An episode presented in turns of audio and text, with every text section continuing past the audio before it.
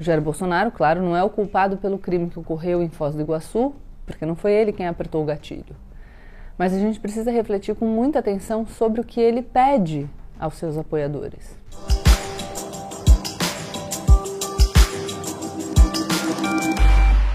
Oi, gente! Como eu sempre digo, a partir de agora, menos emoção e mais razão. E dessa vez eu falo aqui o meu bordão muito convicta dele, porque a gente vai precisar de fato baixar os ânimos e colocar um pouco a cabeça no jogo, é, se a gente quiser sobreviver aos tempos que se apresentam aí num futuro próximo. Deixa seu like, se inscreve no canal, compartilhe o vídeo com seus amigos. No final de semana, a gente teve um exemplo de um comportamento que eu temo que esteja se tornando mais comum no nosso país, a violência política. Vocês sabem do que eu estou falando. O crime aconteceu em Foz do Iguaçu, no Paraná. Como vocês devem ter visto, um guarda municipal, Marcelo Arruda, filiado ao Partido dos Trabalhadores, foi morto a tiros durante a sua festa de aniversário de 50 anos, na presença da sua família, ao que tudo indica pelo agente penitenciário Jorge Guaranho. Segundo testemunhas, enquanto invadia a festa, o Guaranho gritava: Aqui é Bolsonaro.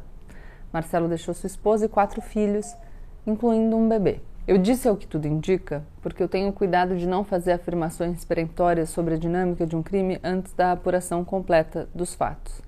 É, nesse caso específico, a gente viu a importância disso. A primeira informação que a gente tinha era de que o assassino também tinha morrido, e depois essa informação foi corrigida para dizer que ele estava no hospital, alguns dizendo em estado grave, outros dizendo estável, enfim. No entanto, o ocorrido foi filmado por câmeras do clube é, no qual ocorreu o assassinato. Eu sei que muito já foi dito sobre essa questão e que vocês devem estar se perguntando, mas como assim ela está falando em menos emoção e mais razão diante de uma barbaridade? Vocês vão me entender.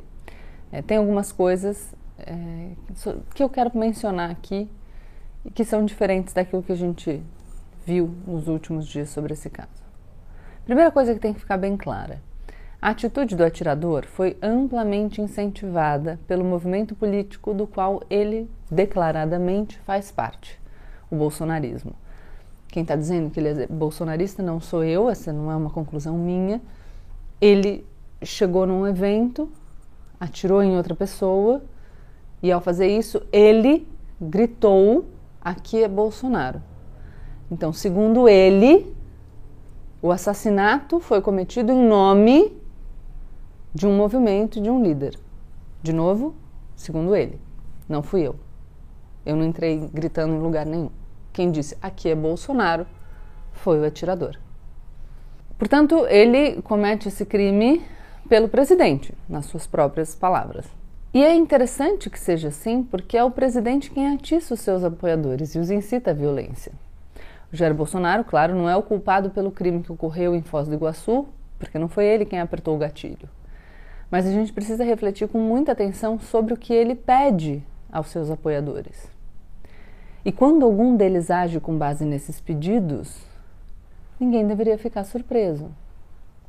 Horas e horas e horas e horas, de, muito depois de todo mundo, horas depois do ocorrido, Bolsonaro foi ao Twitter dizer sobre a briga de duas pessoas e disse que dispensa o apoio de quem pratica violência contra opositores e acusou a esquerda de ser violência.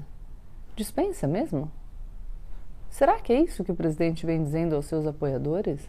Pelo que eu me lembro, e a gente vai colocar aqui alguns vídeos, é, aliás, a gente pode ter inclusive problemas de direitos autorais nesses vídeos aqui do canal, nesse vídeo aqui do canal, enfim, se ele não for monetizado, eu sinceramente não estou nem aí. O que eu tenho visto é uma pessoa que surgiu, ganhou alguma relevância no debate político, falando em fuzilar opositores. Estou nem falando do Lula, tá? Não cheguei na petralhada, não. Falando, falando de Fernando Henrique Cardoso ainda. Falando em guerra civil, falando em matar uns 30 mil, Acho que ele dispensa o apoio dele mesmo, então, né? A minha percepção e a de muitas outras pessoas é que o clima de violência política vem se agravando sensivelmente no Brasil. Além desse contexto em geral, que se repete em outros lugares do mundo, essa também é a tônica do discurso do presidente Jair Bolsonaro. Foi assim que ele surgiu na política. É isso que ele é. Eu ousaria dizer que é só isso que ele é. E eu vou colocar alguns vídeos aqui. Através do voto, você não vai mudar nada nesse país. Tá? Nada, absolutamente nada. Você só vai mudar, infelizmente, quando um dia nós partimos para uma guerra civil aqui dentro. Né? E fazendo um trabalho que o regime militar não fez. Matamos 30 mil. Começando com o FHC. Não deixar para fora, não. Matando. Se vai morrer alguns inocentes, tudo bem.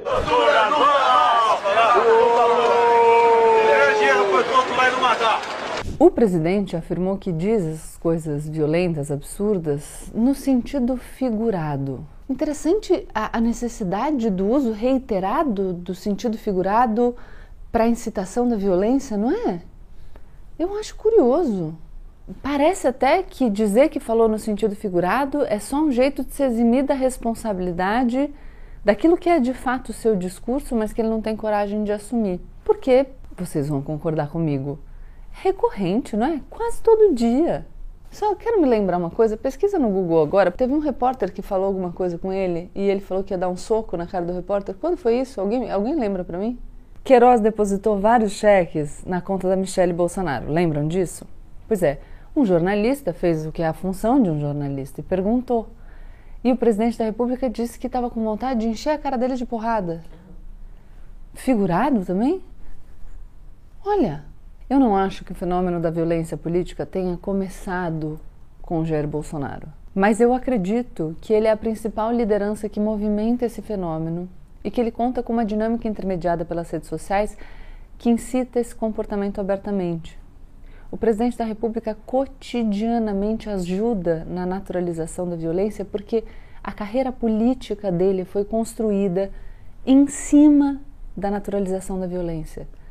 Foi construída falando que a ditadura deveria matar e não torturar, foi construída falando sobre fuzilamento de adversários, foi construída falando que preferia que um filho morresse num acidente de automóvel do que fosse homossexual, foi construída ameaçando de agressão física um jornalista enquanto no exercício do cargo de presidente da República, foi construída em campanha dizendo que deveriam ser fuzilados os adversários, foi construído quando, também no exercício do cargo de presidente da República, já em campanha pela reeleição, fala que tiro ou granada matam ali a militância dos seus opositores. Foi construída em cima de um discurso golpista que, por desrespeitar a democracia, as instituições e pessoas que integram essas instituições, é violento contra essas pessoas. Assim é que se construiu a imagem do Jair Bolsonaro. O meu ponto é: tira o discurso de incitação à violência, de naturalização da violência, e sobra o quê? Pois é, não muita coisa para não dizer nada, que seria a minha posição primeira. Eu sei que tem muita gente aqui que pensa parecido comigo e tem outras pessoas que não, que não pensam parecido comigo. Existem outras ainda que não sabem direito, podem estar na dúvida, estão sendo bombardeadas nas redes com informações que vêm de todos os lados e eu reitero aqui: a violência política não começou com ele, e se a gente for avaliar todas as representações ou naturalizações de violência política, a gente não vai encontrar só ele. Mas ele é a pessoa cuja história foi construída em torno, em cima, tendo como alicerce o discurso de violência política. Mas enfim, é, sinceramente não me interessa se você concorda comigo ou não, ou se você discorda. Não interessa se começou ontem, se é comum, de onde vem.